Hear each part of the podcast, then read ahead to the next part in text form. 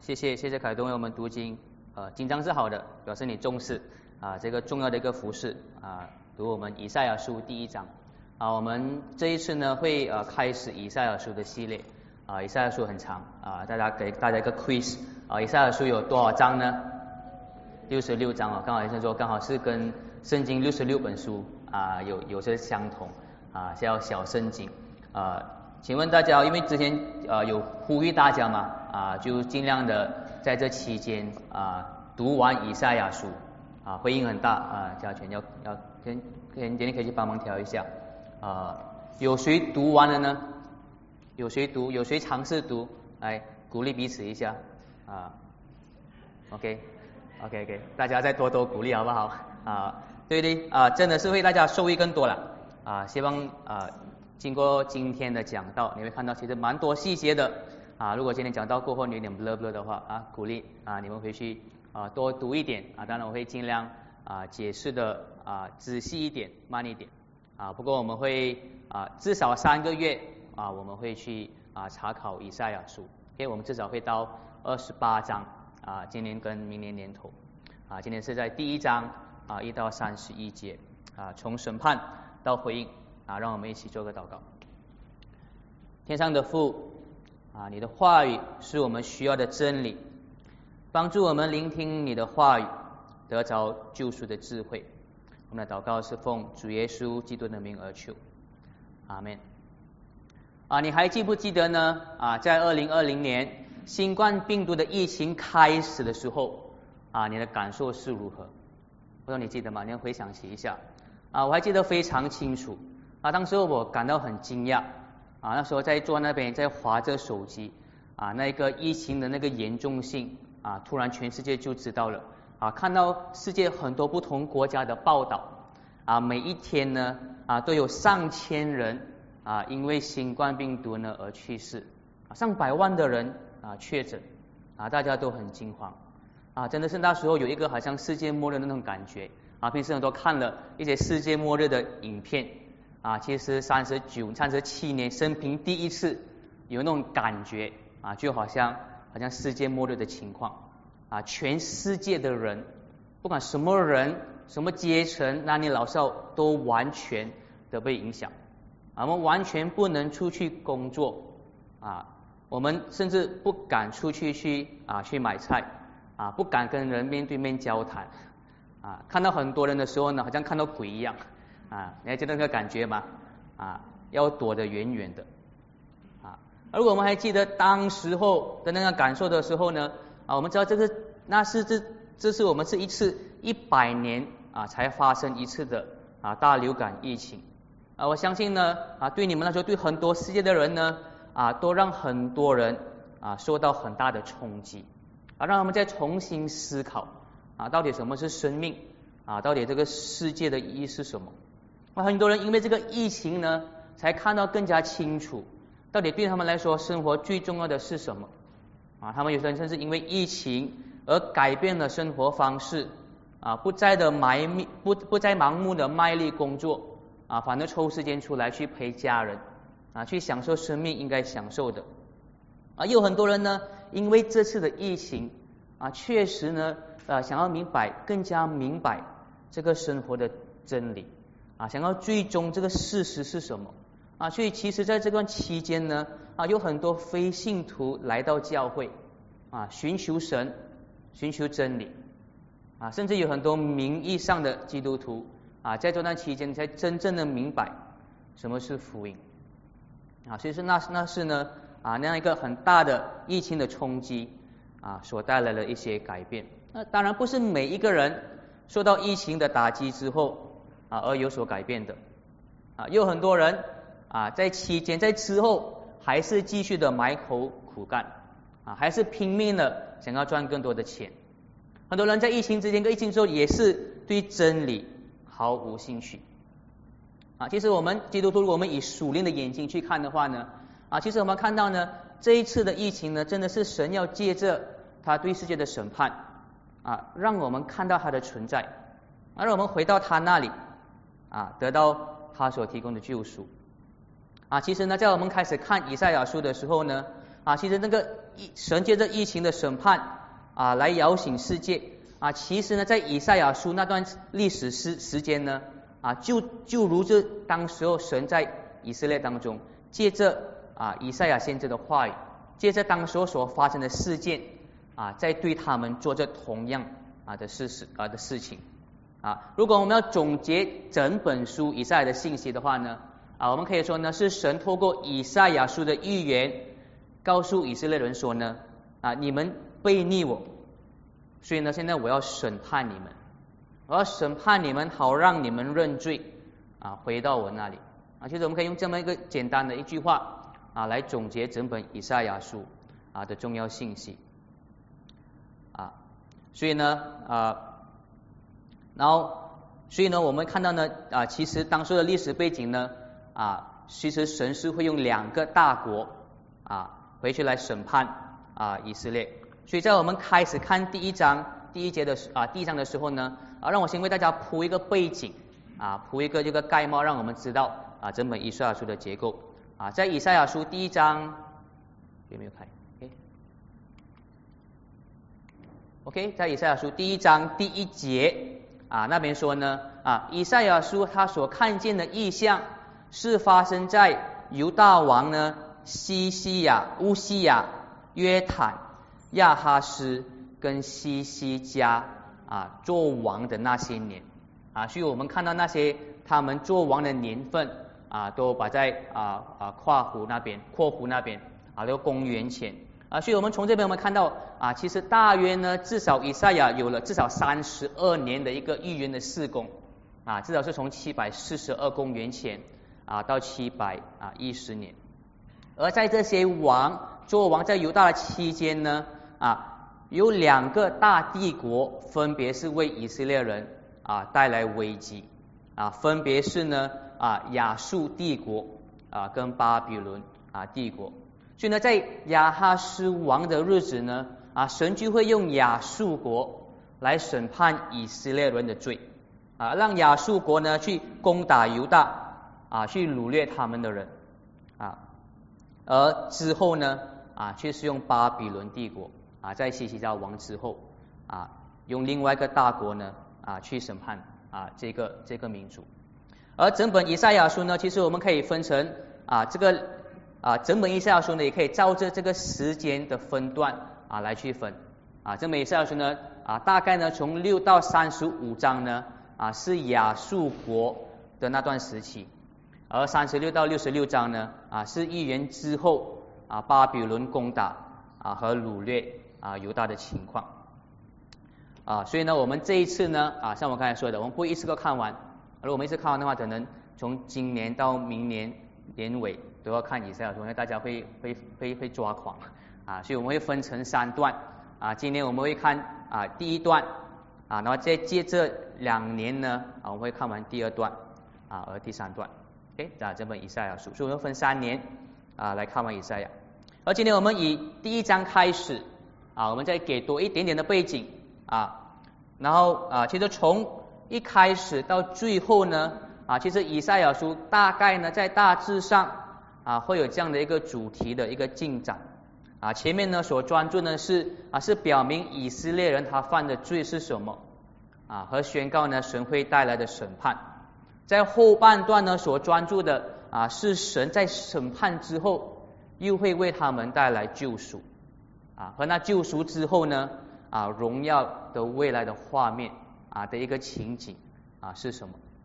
啊？我说呢大致上是这样的一个进展啊，因为不是说呢六到十五章只是完全说到审判啊，其实这个四个点呢啊最审判救赎跟以后的荣耀啊，其实在在其实在几乎在每一段。啊，都有说到啊，不过只在前面呢比较凸显的是审判啊，在后面呢比较凸显的啊是救赎，而而我们今天一开始要看的第一到第五章呢啊，其实是所谓的序文啊，为整本书啊做一个预啊一个引言啊，其实在这这本书当在第前面五章当中呢啊，就让我们看到啊这四个主题，OK，而呢第一章啊让我们看到，其实第一章我们就是。引言当中的引言，OK，所以说第一章我们就可以看到这四个要点啊。我也把第一章的这个讲到呢啊分成这个这个四个啊四个主题的进展啊，所以分别呢啊我们会，呃，呃，对不起啊，我到后面去啊，OK，我 delete 一个了，OK OK OK，所以这个是我们啊第一章的大纲，OK 啊第一章大纲呢啊就是说。啊，以色列是悖逆之子，二到四节啊，然后说到神的惩罚啊，五到九节，然后指出呢他们空的礼仪，十到十七节啊，然后呢第十八节会说到赦免，然后第五章呢会说到救赎啊与毁灭啊的这个画面，所以我们回到啊那第一个段落的那个，OK OK，所以我们来个第一个。啊，悖逆之子，在第二节呢，啊，耶和华说呢，以色列是我养育的儿女，但是呢，他们竟悖逆我。以色列是神养育的儿女，啊，这里指的呢是神跟以色列的关系，啊，其实从出埃及记就开始了，啊，神是如何呢将他们从奴役当中拯救出来，啊，直到呢在大卫王的时期呢。啊，神使以色列兴旺啊，成为一个强大的国。所以呢，这么多年以来呢，啊，神呢都以他的作为和他的话语让以色列知道啊，他是拯救他们的神，他不只是他们的救赎者啊，他其实呢是以色列啊的父亲啊，疼爱他们啊，一直在照顾、在带领着他们啊。但是呢，以色列。到这个时候呢，却不认识这位父亲啊。第三节呢，以赛亚这里呢给了一个例子，这边说呢，就连牛和驴呢都会晓得他们的主人是谁啊。以色列呢却不认识他的主人。所以呢，就像我岳父那样啊，他养了一只啊很凶的狗，岳父岳父很凶的狗啊，我非常害怕这只狗呢。每次到他的家的时候，因为这只狗看起来很有杀伤力啊，好像会咬死的那种狗。啊，可是这只狗呢，在我岳父面前是很听话的。啊，我岳父骂那只狗呢，它会低头，它会听话。为什么会听话呢？因为给这个狗食物吃的是我的岳父，照顾它的是我的岳父。啊，所以我岳父骂的话，它会听话。啊，如果是我是骂那只狗的话呢，那只狗可能会咬死我。啊，所以呢，我看连动物都会认识它的主人。啊，但是呢，啊，神呢说呢，背逆以色列。啊，背逆他的以色列人啊，就是连动物啊都不如啊，因为呢，尽管神给以色列人的启示是那么清楚啊，在他们面前有作为啊，有给他们律法，有派先知和他们说话，他们还是不承认神啊，还是不服从他啊。第四节呢，以赛亚说呢，他们是有罪孽、行恶败坏的百姓啊，以色列人呢没有服从神的律法。第四节也说呢，他们离弃耶和华啊，因为呢他们转向去拜其他的神明啊，献祭给偶像。因为这样的悖逆的行为呢，所以神宣告了他的审判啊，就在第五章啊第五节到第九节啊，因为这样悖逆的行为啊，神在第五节说啊，你们已经满头疼痛啊。第六节说呢，你们从脚掌到头顶都是创伤、淤青和流血的伤口。啊，这里我们看到什么画面呢？啊，这边就好像一个人重重的被殴打，啊，躺在地上，啊，全身伤痕累累的一个人，啊，从脚到头顶都是都是黑青，都是流血的伤口。而以神要说呢，啊，这个受重伤的人指的就是以色列这个国家，啊，这里的伤口呢，就是指以色列被侵略，啊，被攻打的情况啊。所以呢，第第六节是一个比喻啊，然后第七节才解释真正的情形是什么啊。他们的伤口就是呢，他们的土地荒芜，他们的城镇被被毁灭，他们的田地呢被陌生人吞噬啊。然后第八节说啊，好似葡萄园的草棚，如瓜田中的茅屋啊。可能大家不知道为什么忽然间有做这个比喻。啊，其实当时候呢，啊，这个草棚跟茅屋呢，是你收成的时候，你会做一个草棚在中间，好让你容易收成。啊，这边说呢，你有的没有收成的，你只有那个草棚罢了。啊，当说的审判，你已经没有收成了，没有食物吃了。啊，因为第八节的最后那边说，因为他们的城啊被围困啊，被我们也知道在历史上呢，他们被围困长达两三年啊，没有食物。而呢，我们啊看到之前的历史背景啊，第七节到第八节所说的被围困啊、被侵略、被攻打的这个情况呢，就是指之后亚述国和巴比伦巴比伦国啊攻打以色列的情况啊，而且呢，在之后的后面以赛亚书呢啊，以赛亚会啊神会透过以赛亚说预言给他们说，就在他们被亚述国侵略之前，神就已经告诉他们。说你们会被亚述国侵略啊，在事情还没有发生之前，神就告诉他们审判会怎么样啊，神要让他们知道，就是降降下审判的是耶和华他自己，让他们看到呢，去殴打以色列，让他伤痕伤痕累累的呢，是神本身。神为什么这样责打他们呢？啊，为的是要管教他们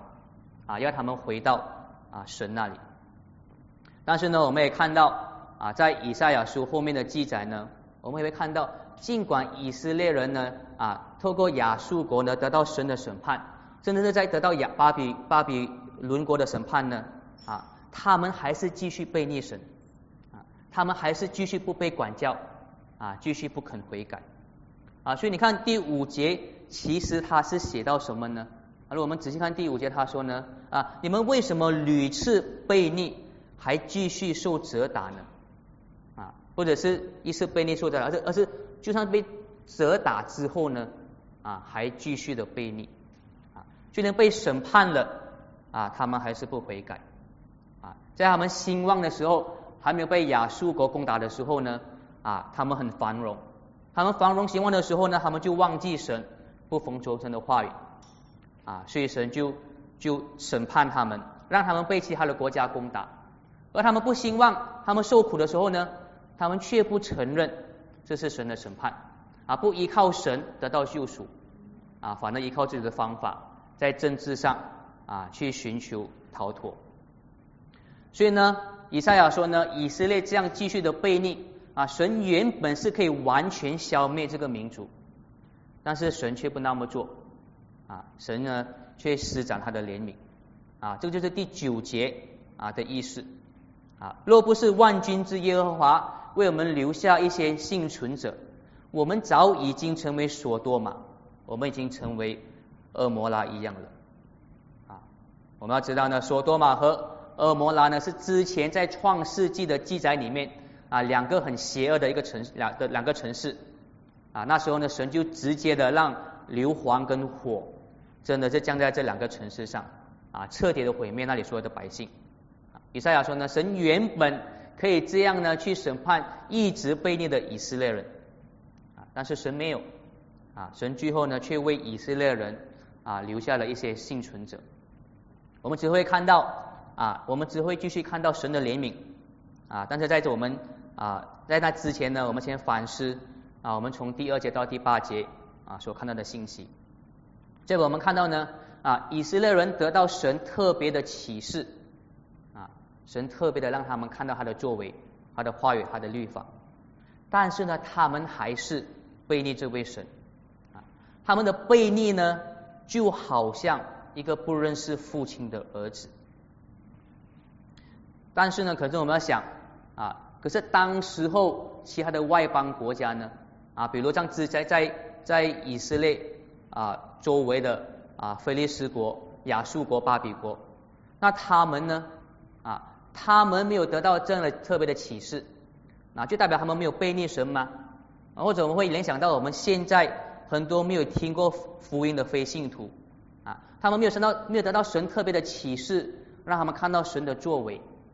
啊，那么就代表这些人没有背逆神的罪吗？啊，只有以色列得到这么多的启示，他们才有这么大的背逆的罪嘛？啊，当然不是的啊，因为如果我们延伸到新月。啊，我们在罗马书啊，罗马书是这么说的啊，罗马书第一章第十八节是这么说：原来上帝的愤怒从天上显明在一切不前不义的人身上啊，就是那些行不义、压制真理的人。上帝的事情呢，人所能知道的，原显明在人心里，因为呢，上帝已经向他们显明。这边让我们知道呢，其实所有的人啊，不管他有没有得到有没有像以色列那样得到神特别的启示，事实上所有人在他们心里面都应该看到神就是他们的创造者。啊，我们的心里都应该知道我们要做的事情是什么。啊，但是他们都没有做，因为呢他们在压制着神的真理。啊，在压制着神克制在他们心里面的那个律法。所有的人其实呢，都像以色列那样啊，背逆了他们的创造者啊，没有承认啊，没有服从他啊，所以呢，所有人其实都跟以色列的情况一样啊，在神面前都有背逆的罪啊，在神面前呢啊，都应该得到审判啊，只是呢，其他人不一样的地方呢，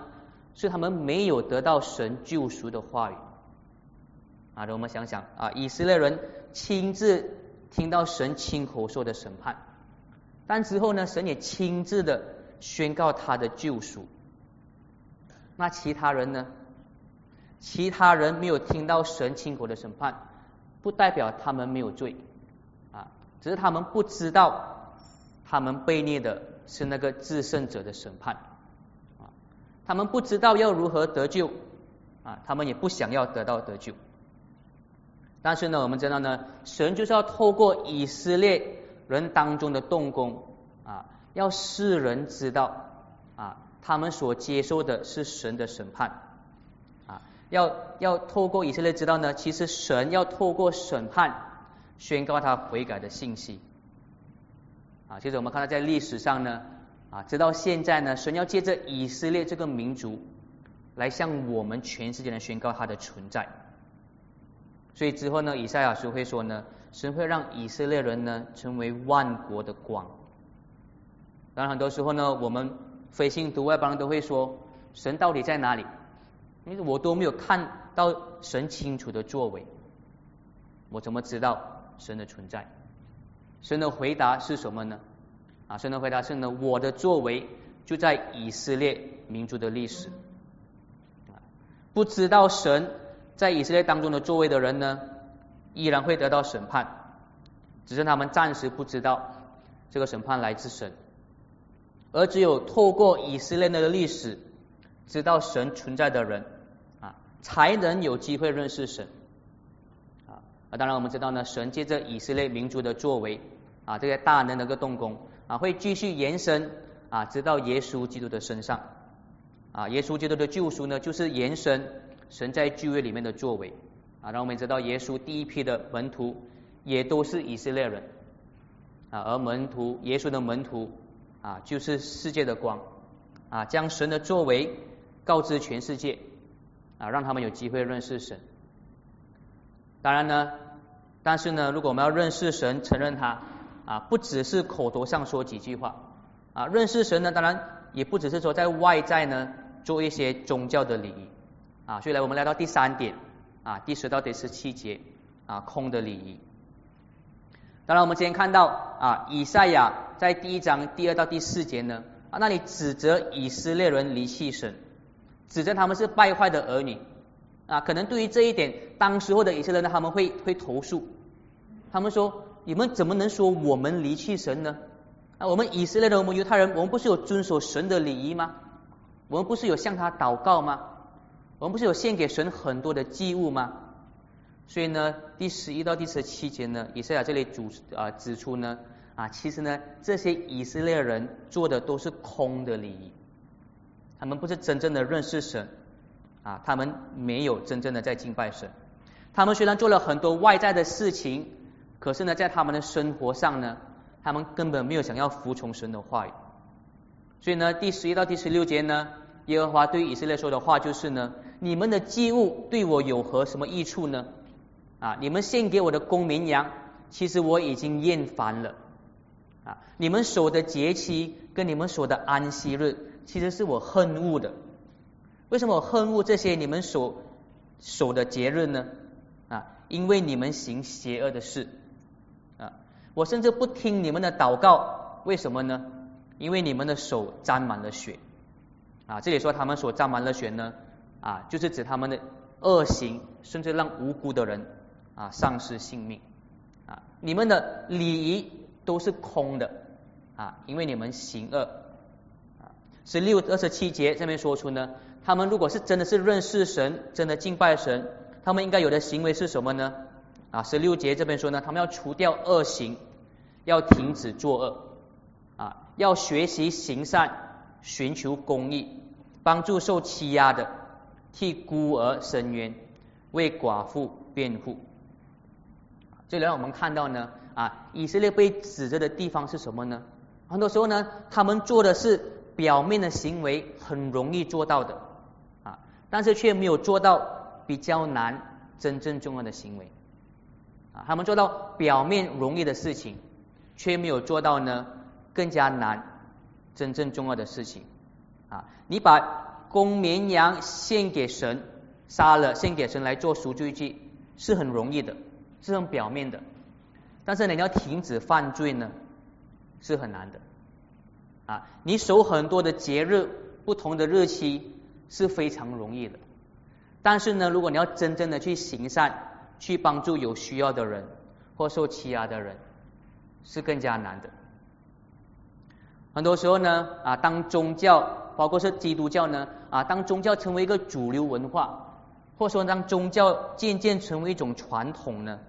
就会有很多只是守空礼仪的信徒，啊，包括我们现在当中呢，又又很多危险，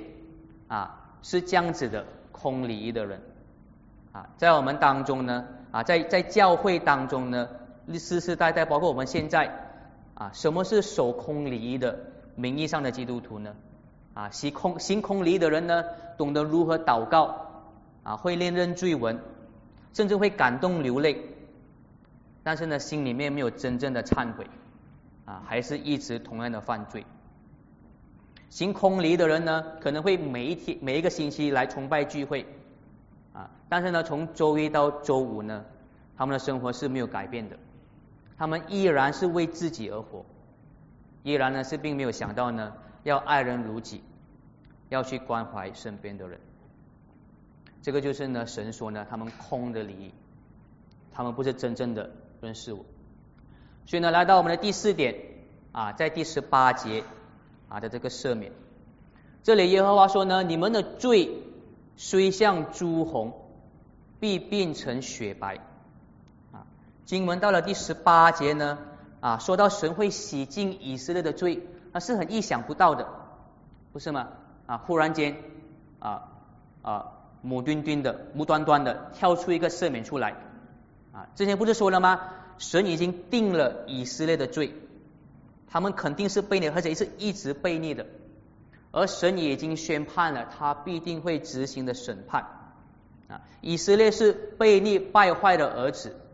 啊，和他们的恶行呢啊，是神圣至高者是绝对不能容忍的，是他绝对憎恶的。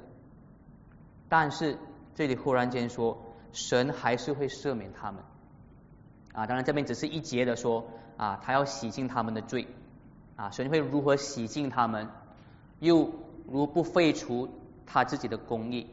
啊，要如何做到？要借着哪一位受膏者去拯救他们啊？这边还没有说啊，我们在之后的以赛亚书啊，可能要到明年才会看到更清楚啊，才会看到更多的解释啊。所以我们看到呢啊，这一节的赦免啊，忽然在某些程度上是意想不到的啊。不过我觉得同时间呢啊，这个神的赦免啊，却是犯罪的以色列人呢唯一的希望，不是吗？啊，他们肯定被定罪，肯定被被审判，没有任何的希望。唯一的希望呢，就是这个意想不到的赦免。而十九节说呢，你要如何获得耶和华所赐所赐下的这个赦免的？你要的只是四句话，你要甘心听从啊，你要甘心听从耶和华的话啊。这里我们看到第十九节跟第一到第十七节的对比。这边说真正的悔改得到赦免呢，是和之前的空礼仪是不一样的。哎，真正的真正的悔改是跟空礼仪不一样的啊。要获得赦免呢，不是靠守外在的礼仪啊，也不是靠呢你能你能做达到一定的道德或善行。得到赦免呢，只是很简单的甘心听从神的话语。啊，但不是只是听某一些话，或者是听某一段条例，而是甘心听呢神所有的话，甘心听神的诅咒，甘心听神的祝福，他的应许，跟说他的诫命，甘心听从神，得到他的赦免呢？包括我们要承认神的存在啊，包括我们要承认我们的悖逆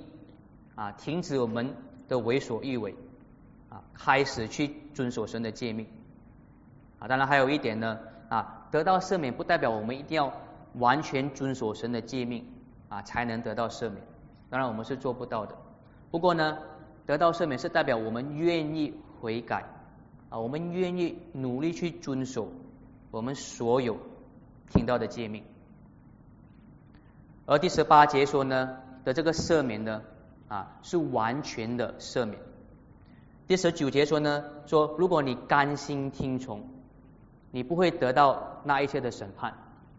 反而你会得到地上的美物。相反的，在第二十节这边他说呢，如果你不听从，你反倒继续悖逆，你必被刀剑吞灭。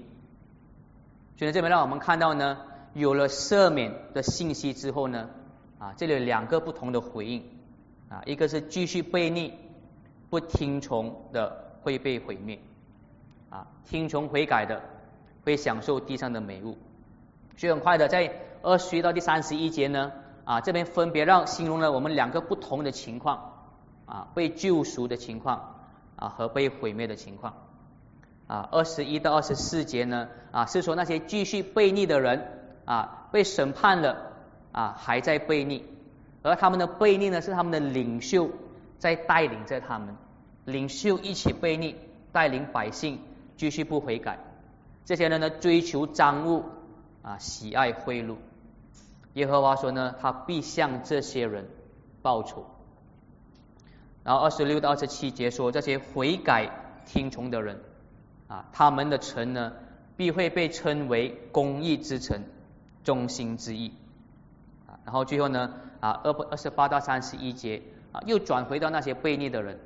啊，说这些人呢，会因为他们所拜的偶像啊蒙羞。啊，这个我们看到呢，他们会因他们的圣树为他们的啊原子蒙羞。啊，这边所谓的圣树跟原子呢，啊，就是当当说他们以色列人啊，他们拜偶像的地方。所以我们看完了啊这一章啊这个信息啊看到呢神啊对以色列说的话语。啊一开始可能我说到啊我说你们还记不记得疫情一开始的时候啊的情况。啊当时我不知道你有没有收到这样的一个 WhatsApp 的一个视频。啊当时我记得是疫情啊第六个月的时候啊有人就发哇塞哇说其实这个疫情当中啊还有神的祝福啊因为很多人都在家里的时候呢。世界的污染都减少啊，都减少了很多啊，很多的那个自然生态呢都恢复了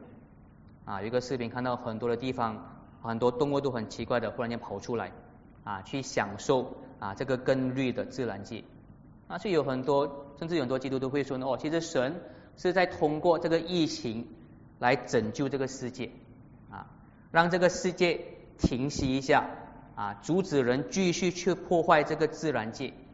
啊啊，让让这个世界呢啊可以更加的啊更加的啊健康啊，我认为呢啊或许啊这个神的旨意的其中之一啊，但是呢啊我更坚信的是呢啊神要通过这个疫情所达成的救赎呢，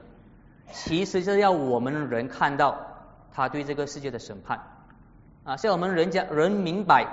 生命的脆弱。要我们人知道呢，这个世界的主人不是我们自己，而是神。透过这次的疫情的审判啊，神要管教败坏的世人，神要世人悔改归向他。啊，当然而不是说呢啊，因为疫情而啊离世啊失去生命啊，或是因为疫情啊疫情而大大受影响的人啊，才是神特别审判的人。啊，我也不是说呢，没有受疫情影响的人啊，就是特别讨神喜悦啊，当然不是这样的啊，因为神呢，并没有对这次的疫情啊，给我们任何人特别的启示，对不对？啊，神没有说呢，这个疫情是特别针对某一些人啊，或某一个群体或某一个地方啊，神特别的启示呢，是在以色列的民族身上让我们看到，神特别的启示呢，是让在耶稣基督的作为和话语看到。疫情呢，不是神针对某一些国家、某一些地区，甚至不是神针对某一些人。疫情呢，是神针对整个世界人类的罪，因为我们所有的人都压制了神的真理，因为他们都没有感谢，没有承认这位主人。我觉得过了接近三年啊，很多人似乎都忘了啊这个起初疫情的情况。所以如果不提的话，大家都还是继续的回到我们三年前二零一九年的生活啊。很多人呢啊，在这一次回到回到所谓的正常状态的时候呢，啊又回到了之前的生活方式啊，又对生命同样的有自己的目标啊。可能过了二十年，整个世界对这个疫情的记忆呢，可能会越来的越淡啊，越来的会少啊。可能更多人会认为呢，哇，这个世界又变得美好了。更加有希望了，但是事实是呢，我们世人依然是在神的审判之下。可能过了一百年，当然我不在的，当然我说不在了啊，不能有做，应该是没有做人会在啊。又来了一个大流感的疫情啊，到时候或许有一些人会看到神，但是呢，还是有很多人继续的看不到神啊，会继续的在神的审判之下继续背逆他。像以色列的情况一样，所以我们看疫情来了又去了，去了又会回来。但是呢，永远不变、永远长存的是神的话语。他让我们知道，借着他审判的话语，他让犯罪悖逆的人得到他的赦免。而那些呢，在这两两年半的期间呢，啊，如果他们因为这个审判，因为这样的一个冲击，而看到神的话语，而认识神啊，他们得到的是未来救赎的盼望啊。就像在这段疫情之前，他们不幸的离世，等待他们呢是一个充满公义、荣耀的国度。我们一起祷告，亲爱的阿爸天父，你是慈爱的神，你度责我们的罪。因为你是圣洁的主，你恨恶所有的罪恶，但你也慈爱的赐下你的怜悯，透过耶稣基督，让我们可以得到完全的赦免。请你帮助我们，透过你的话语，让我们看到你在这个世界的作为，让你的圣灵在我们教会的弟兄姐妹里面动工，好让我们继续的甘心听从你。啊，这位圣洁爱我们的神，让我们继续活出讨你喜悦的新生活。我们的祷告是奉主耶稣基督的名而求，阿门。